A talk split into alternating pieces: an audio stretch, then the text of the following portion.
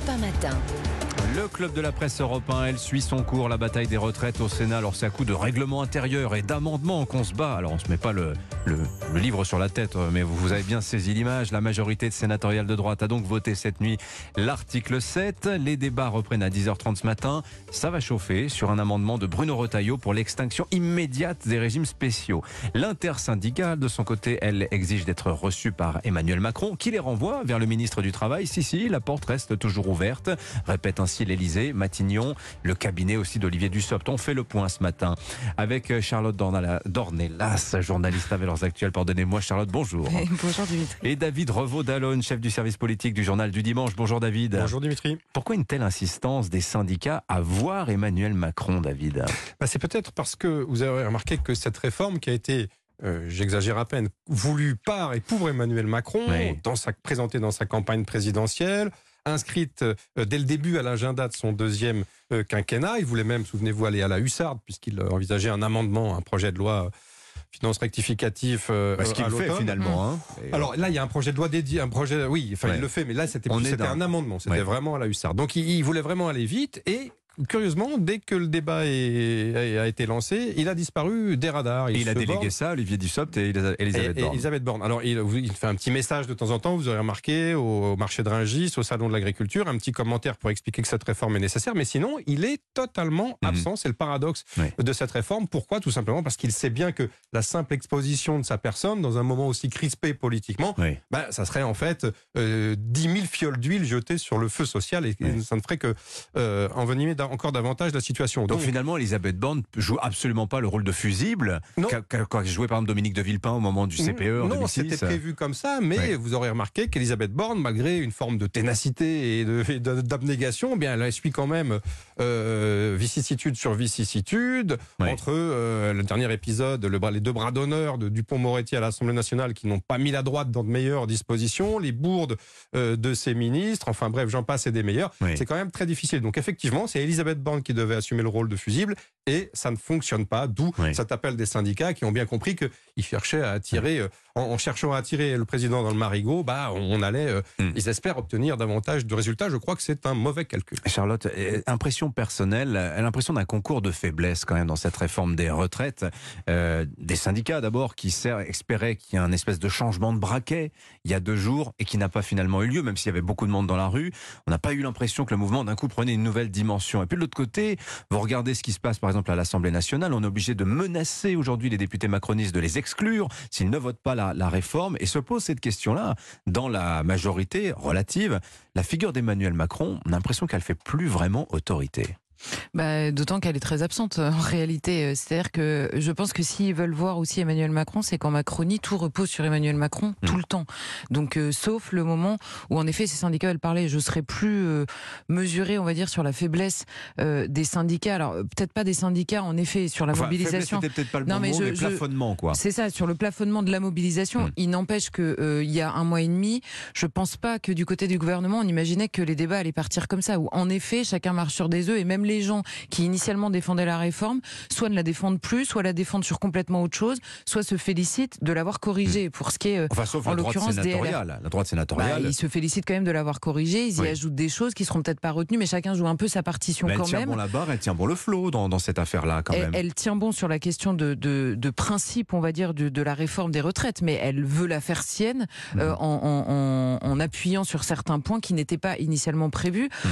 Donc franchement, euh, le- l'opposition a plus joué son rôle que le gouvernement qui est, qui est, qui est quand même perdu. Ça euh, dépend quelle opposition. Charlotte, David quand même, parce que euh, moi, je- moi, je suis assez d'accord avec votre analyse, Dimitri. Je trouve que tout le monde est perdant. Certes, les syndicats ont, euh, ont réalisé un, un combat euh, assez, euh, assez réussi, puisque bah, d'abord, ils étaient tous de concert. C'était un front commun, c'est la première fois depuis Ils 13 étaient ans. de retour, quoi. Comment? Ils étaient de retour, ils, tout étaient- ils simplement. étaient, quoi. ils étaient de retour, ils ont quand même mobilisé assez largement, mais vous avez raison, c'est-à-dire que depuis un mois et demi, on est à l'étal, la France à l'arrêt, ça n'a pas fonctionné.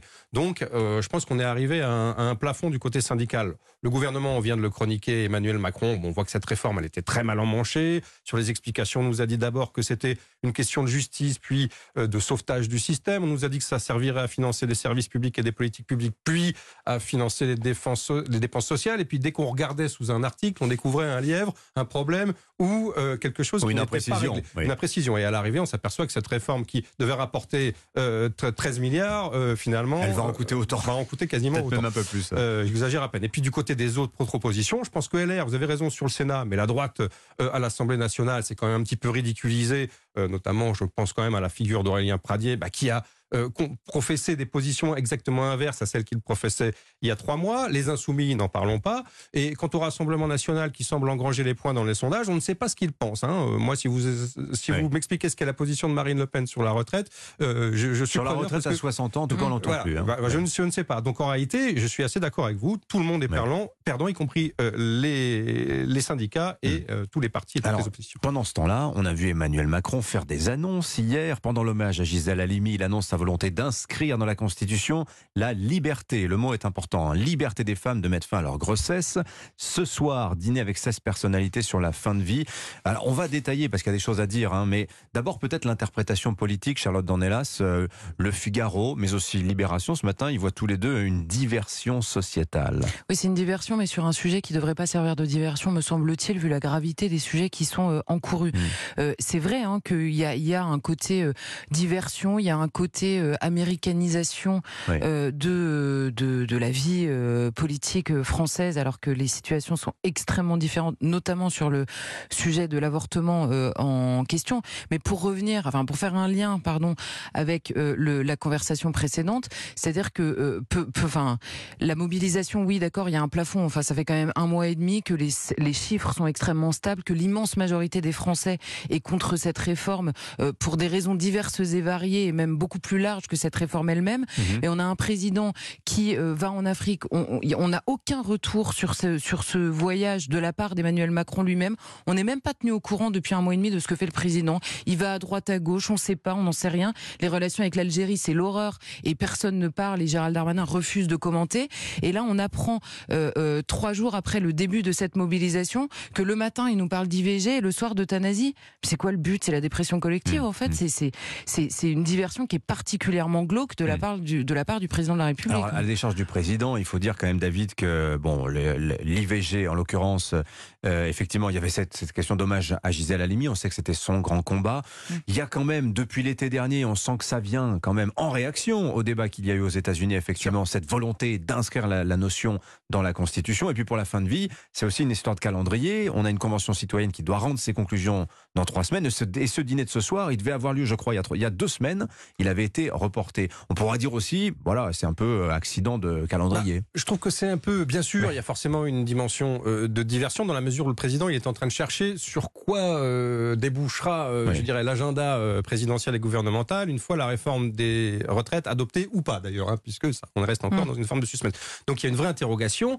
Au début, on était plutôt sur la loi immigration. On s'aperçoit qu'avec la crispation et la violence des débats sur la retraite, euh, sur les retraites à l'Assemblée nationale, c'est peut-être pas le bon sujet à inscrire à l'agenda parlementaire. Alors, est-ce que ça produit autant de consensus qu'on le dit? Parce qu'il y a cette phrase que j'ai citée tout à l'heure le social fracture et euh, le sociétal ressoude. Bon, pas forcément, parce sur la fin de vie, c'est pas évident. Hein, non, certes, vous avez sur les deux sujets, vous avez semble-t-il une, une, majorité euh, dans l'opinion qui, qui, qui, est favorable, mais il y a aussi des opposants qui sont très bruyants, qui peuvent donner de la voix. Et hmm. ce que redoute le, le pouvoir, c'est aussi un scénario du type mariage pour tous, où, vous, réveillez quand même les oppositions et euh, une forte mobilisation contre le gouvernement. Et d'où la prudence. Oui, d'où la prudence d'Emmanuel Macron. Absolument. pas de référendum. Absolument. D'où la prudence dans les mots aussi mm. et la question euh, de la liberté et non du droit qui reprend la mm. formule du Sénat considérant que l'IVG est une liberté et pas un droit, contrairement à ce que préconisait la proposition de loi des insoumis à l'origine. On, peut expliquer pourquoi Parce que si vous faites un droit, qu'est-ce qui va se passer concrètement opposable, bah oui, absolument. Une femme, 7 mois de grossesse, va vous dire ah bah on me refuse l'IVG.